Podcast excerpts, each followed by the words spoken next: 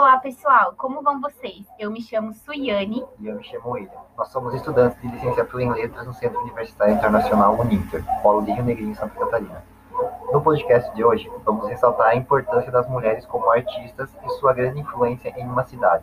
Dessa forma, em Rio Negrinho, mora atualmente a artista Lindroth, que é referência em sua área na nossa região.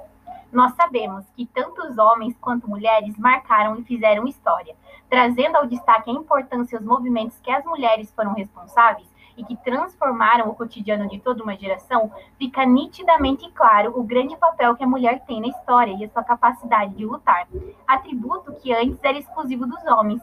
Por esse motivo, precisamos dar devido destaque a essas grandes figuras femininas através de artigos, pesquisas, em museus, descobrindo e recontando as histórias dessas mulheres. Uma mulher a qual fez história é Astrid Lindroth, artista de pontilhismo. Ela nasceu no município de Corupá, em Santa Catarina, em 1951. Iniciou suas atividades artísticas aos oito anos de idade na música e na pintura, mas considera-se artista profissional a partir de 1975. Mudou-se para Curitiba aos 15 anos, onde cursou o ensino médio e logo após cursou a EMBAP, Escola de Música e Pintura Belas Artes do Paraná. Segundo Rodrigo Domingos, ela é uma mulher vanguardista. Tendo a humildade, a delicadeza e o carinho pela arte e pelos seus amigos são as principais características. Hoje, Astrid já fez mais de 150 exposições no sul do Brasil, desde Rio Grande do Sul, Santa Catarina, Paraná, São Paulo, Rio de Janeiro e na Alemanha. Ela hoje é diretora e proprietária, também professora de artes do Astrid Espaço Arte, espaço com exposição permanente de suas artes para visitação com agendamento.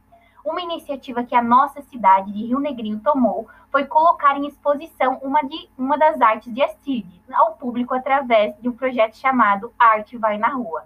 Seria interessante para registrar o impacto dessa artista que houvesse em sua cidade natal uma arte dela no museu já que ela passou por várias cidades e não deixou de acreditar que ela poderia estar em qualquer lugar fazendo o que ama. Agradecemos você, ouvinte, por nos acompanhar até aqui. Que isso possa gerar em você curiosidade por artistas como Astrid e compartilhar seu trabalho.